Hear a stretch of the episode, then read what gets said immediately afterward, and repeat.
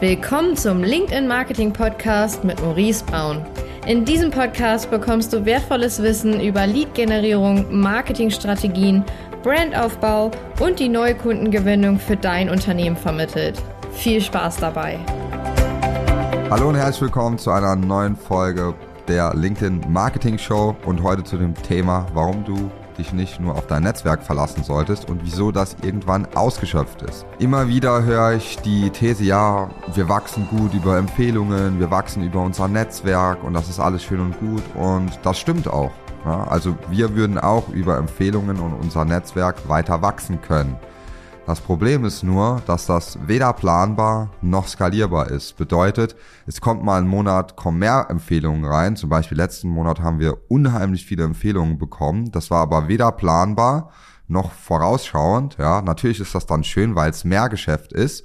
Und theoretisch könnte ich mich jetzt darauf verlassen. Ja, ich bekomme ja, wir bekommen super gute Empfehlungen. Wir machen einfach so weiter. Passt.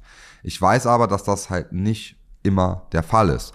Und was passiert, wenn irgendwann mal von den ganzen Bestandskunden auch das Netzwerk ausgeschöpft ist? Was machst du dann?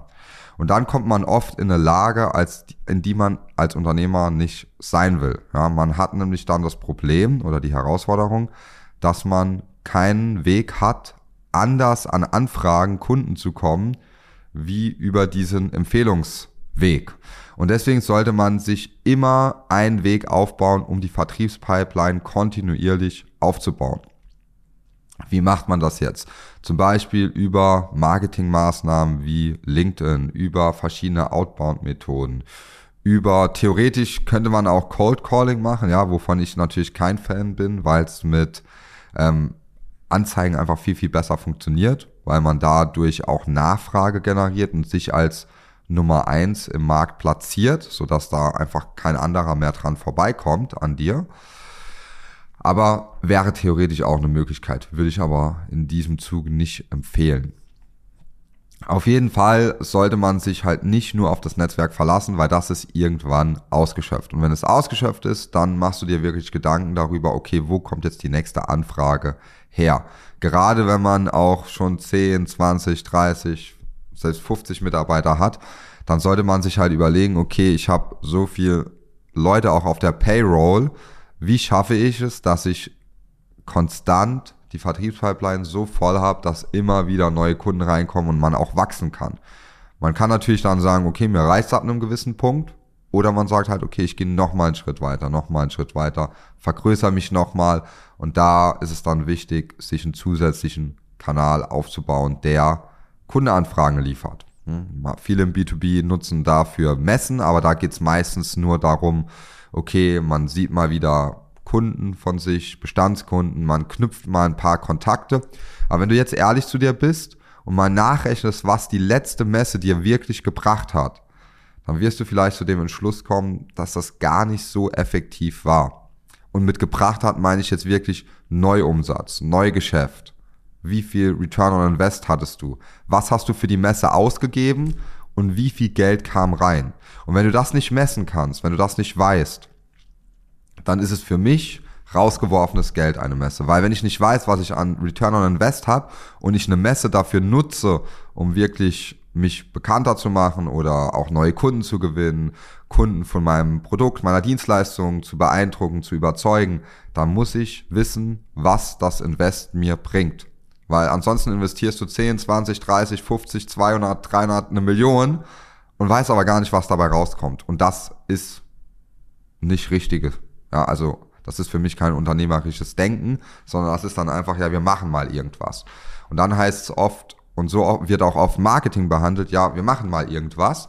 Und deswegen sind es dann Kosten. Ja, Marketing sind aber keine Kosten, wenn du es richtig machst.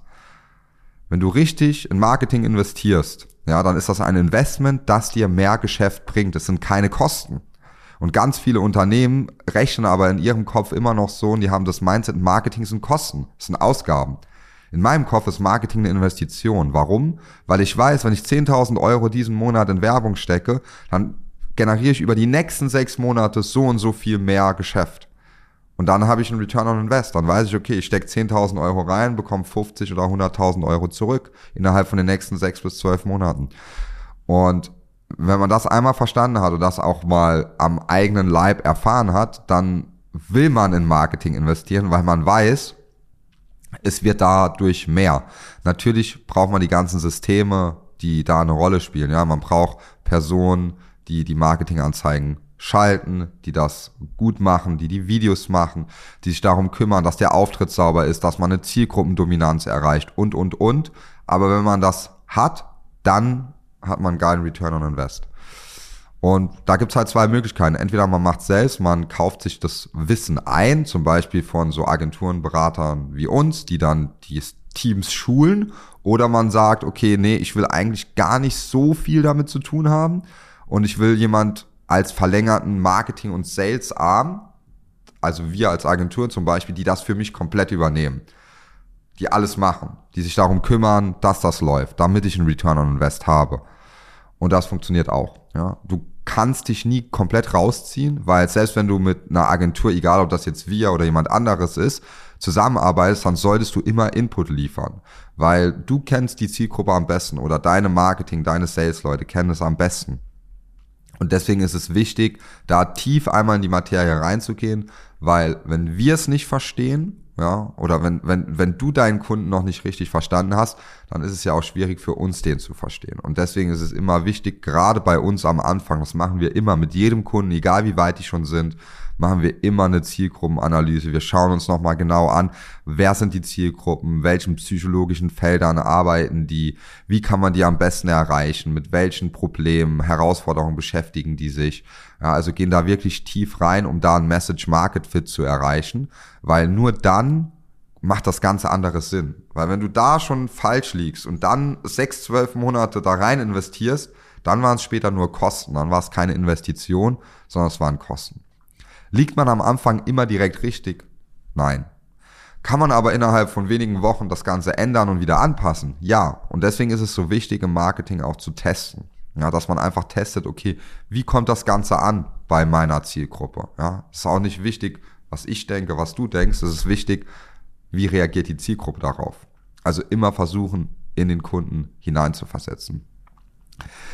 In diesem Sinne schau dir immer an, ja, was bringen wirklich diese ganzen anderen Sachen, was bringen Messen, was bringt Kaltakquise und überleg mal, Marketing auch nicht mal als Kosten zu sehen, sondern als Investition, weil es kann eine Investition sein in das Wachstum deines Unternehmens und deines Geschäfts.